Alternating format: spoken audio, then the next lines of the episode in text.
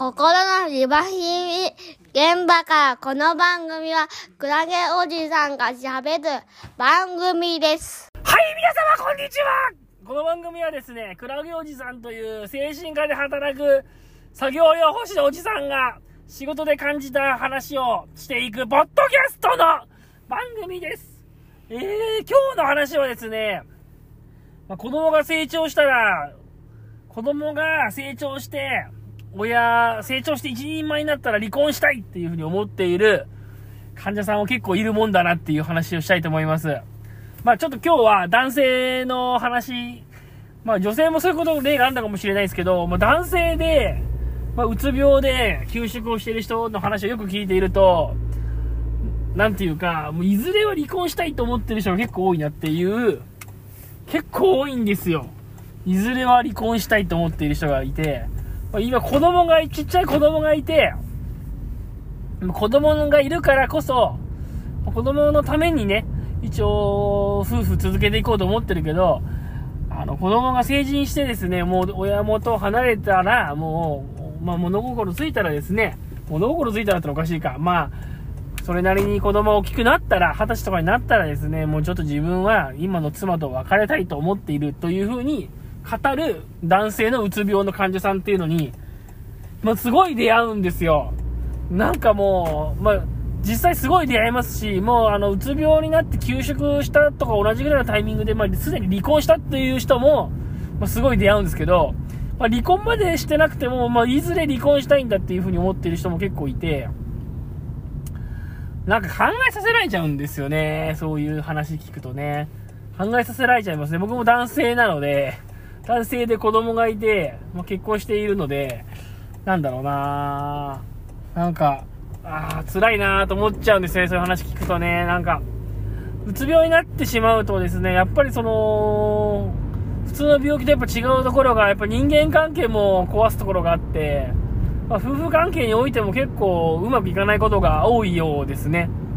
よくした、よくね、その患者さんが話するのが、やっぱりうつ病で辛くって動けないんだけれども、その、辛くて動けないっていうことが、妻になかなか理解してもらえなくって、それがなおのこと辛いっていう話をよく聞くんですよ。まあ、よくね、妻からその家でゴロゴロしてたりとか休んでて、その要は仕事もしないで家でゴロゴロしてるんだから家事手伝ってとか、子供の、子供の子育てをもっと手伝ってほしいとか、もっと家のことをやってほしいとか、やっぱりそういうのが多くて、で、妻は妻で、やっぱりその一家の大黒柱だった夫が急でうつうつ病で倒れて、収入がね、減ったり収入が少なくなったりなんだりっていうのがあって、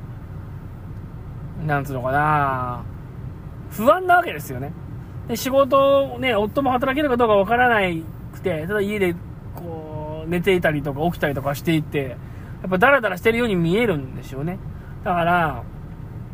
元気に頑張ってる様子に見えない。病気を治そうと思ってるように見えない。みたいな風に思われちゃうらしくって、まあ、仕事も行かないんだったら家事ぐらいやってくれとか、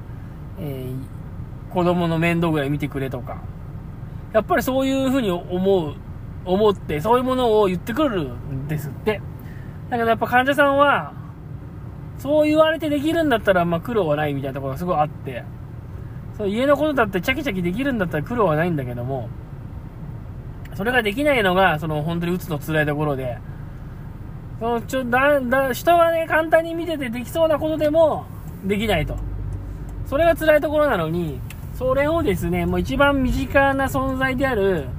その妻に分かってもらえないっていうところが、まあ本当になんか辛くって、自分はどこまでもですね、いつまでたってもこの妻というか家族にですね、一番身近な人に自分の病気がいかに大変なのかっていうことを、なんか伝え続けなきゃいけないと。伝えても伝えても伝わらないし、伝え続けなきゃいけないし、もうそれが本当にしんどいと。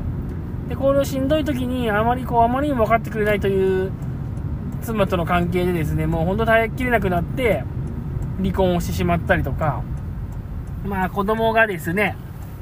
あのー、まあいるから離婚はしないんだけども、いずれ絶対離婚するんだと思っている人とか、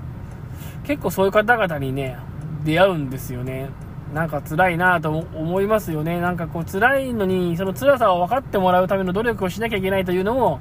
辛いし、なんか自分がその辛い時に、いかにそれが辛いのかっていうことを訴え続けなきゃいけないというのは、やはりかなりこう、うつ病の人にとって、かなり負担なようですね。その自分のことをうまく説明しなきゃ、し続けなきゃいけないということ。しなきゃいけないことやし続けてくれない、し続けなきゃいけないということ。だから、そういうなんかこう、ここまで言わなきゃ伝わんないのかみたいなやっぱ辛さっていうのがあって、でそそれがね、やっぱりあれみたいですね。だからこそ逆に、そのうつ病の方同士で喋ったりすることっていうのは、なんかどこかその安心感があるようですね。なんか喋らなくても分かってもらえたりとか、喋らなくてもなんかこう、なんていうのかな、ある程度同じ体験をした者同士で、まあ、察してもらえたりとか、あまあそうだよね、させてもらえたりすることがあるというのがですね、まあ、うつ病のリワークとかやってるとね起こ、起こることだなって思いますね。これは結構、治療者の私でもちょっとよくわからないところがあって、僕やっぱり最初は結構ですね、何がどう辛いのかってことを僕もいろいろ、なんだろうな、聞きすぎてしまったかななんていうふうに思う時もあるんです。説明を求めすぎたっていうか、患者さんに対してね。でも本当に辛い時はその説明ができないぐらい辛いわけで、その説明ができない辛さっていうのを、やっぱり分かってもらえる同じ病気の人たちっていうのは、やっぱ患者さんにとってすごくなんか癒しになるのかなーっていう、のかなーって気がしますね。のかなーっていう気がする。うん。なかなかね、自分もね、まあ、こう、なんだろうな、うつの患者さんと何年か、こう関わっていく中で、ようやく、ようやく少しずつそういうことが辛いのかなというか、こういうことなのかなっていうことをなんか想像しているところではあるんですけれども、やっぱりそう体験したものにしかわからない辛さというのがどうやらあるらしくって、これはね、患者さんによく言われますね。これはか体験した人しかわからない辛さなんだというふうに。本当元気だった時はなんてことないよな。本当したちょっとしたことができなくなっちゃうんだと。本当元気だった子はそんなことぐらいと思うことができなくなると。で、やっぱそれが、家族の中でですね、やっぱり伝わらなかったりするわけで、家族にとってはね、その、その人の生活をね、一部始終見てるようなとこもあるわけで、本来家っていうのは休めたりとかね、その、まあ、休み、休める場なわけですけども、ね、休める場であり、休息の場なんだけども、そこにやっぱりその、家族の人がいてですね、ゴロゴロ寝てるぐらいだったら、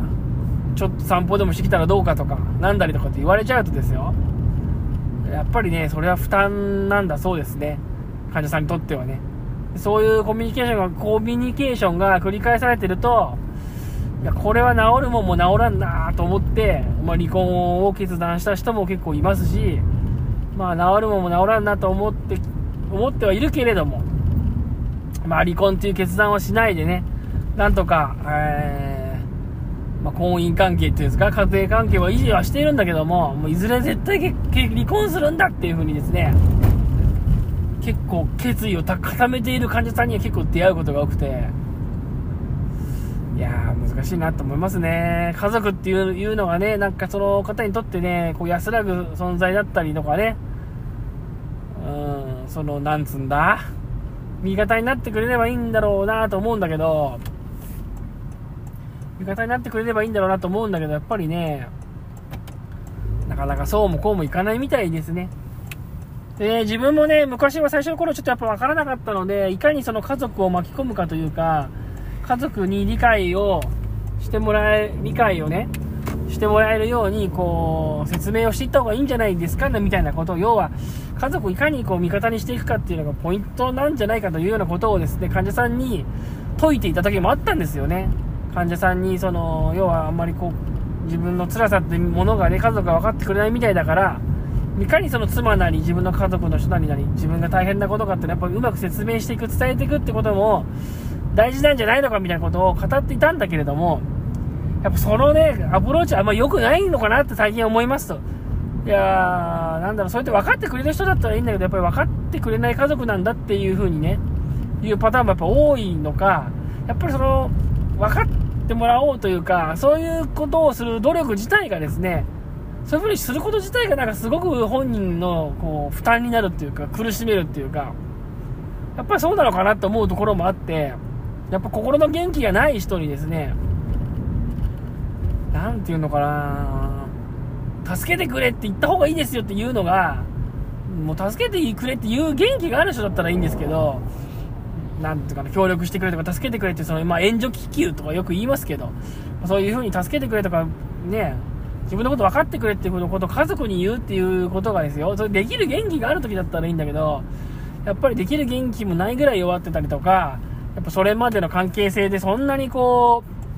う、夫婦間、家族間でね、こ